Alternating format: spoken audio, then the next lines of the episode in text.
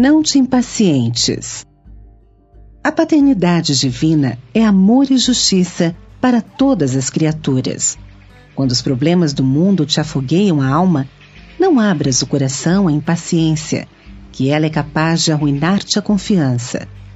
Quantos perderam as melhores oportunidades da reencarnação unicamente por se haverem abraçado com o desespero?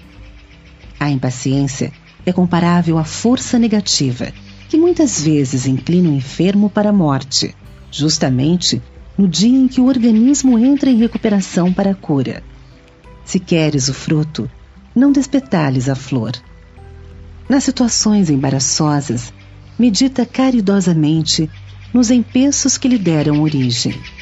Se o irmão faltou ao dever, reflete nas dificuldades que se interpuseram entre ele e os compromissos assumidos se alguém te nega um favor, não te acolhas a desânimo ou frustração, de vez que, enquanto não chegarmos ao plano da luz divina, nem sempre nos será possível conhecer de antemão tudo de bom ou de mal que poderá sobrevir daquilo que nós pedimos. Não te irrites diante de qualquer obstáculo, porquanto reclamações ou censuras servirão apenas para torná-los maiores. Quase sempre a longa expectativa em torno de certas concessões que disputamos não é senão o amadurecimento do assunto para que não fale em minudências importantes. Não queremos dizer que será mais justo te acomodares à inércia. Desejamos asseverar que impaciência é precipitação e precipitação redunda em violência. Para muitos, a serenidade é a preguiça vestida de belas palavras.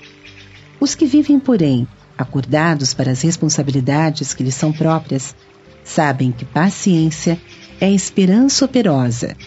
Recebem obstáculos por ocasiões de trabalho e provações por ensinamentos. Aguarda o melhor da vida, oferecendo à vida o melhor que puderes. O lavrador fiel ao serviço espera a colheita, zelando a plantação. A casa nasce dos alicerces, mas para completar-se pede atividades e esforços de acabamento.